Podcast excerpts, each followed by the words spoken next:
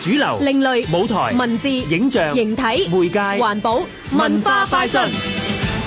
主流電影以外有乜嘢選擇呢？由香港國際電影節協會創辦嘅電影節發燒友會定期為一眾影迷精選好戲放映。喺六七月，大會就揀選咗今年年頭過身嘅法國新浪潮大師即葵利維特嘅兩出電影。一出係利維特一九六一年首次以導演身份執導嘅《巴黎屬於我們》，而另一出呢，就係一九六六年有份提名角逐康城金棕櫚大獎嘅《修女》。除咗法國電影之外，大家仲可以欣賞到七出日本電影。呢七出電影全部都係由日本影畫四大女優之一嘅女星原節子演出，包括黑澤明導演嘅《我對青春無悔》、小津安二郎導演嘅《東京物語》同埋小早川家之秋，成瀨智喜男導演嘅《飯》同《山之音》。仲有山中晶雄導演嘅《河內山中俊》同埋木下惠介導演嘅《小姐乾杯》。透過呢七出電影，大家可以緬懷一下日本人眼中呢位絕世美人嘅樸實無華演技。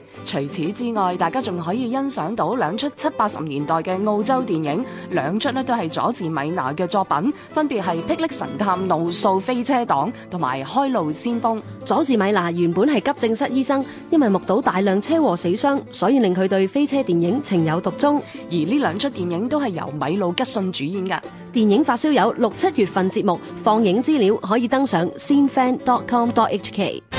香港電台文教組製作，文化快訊。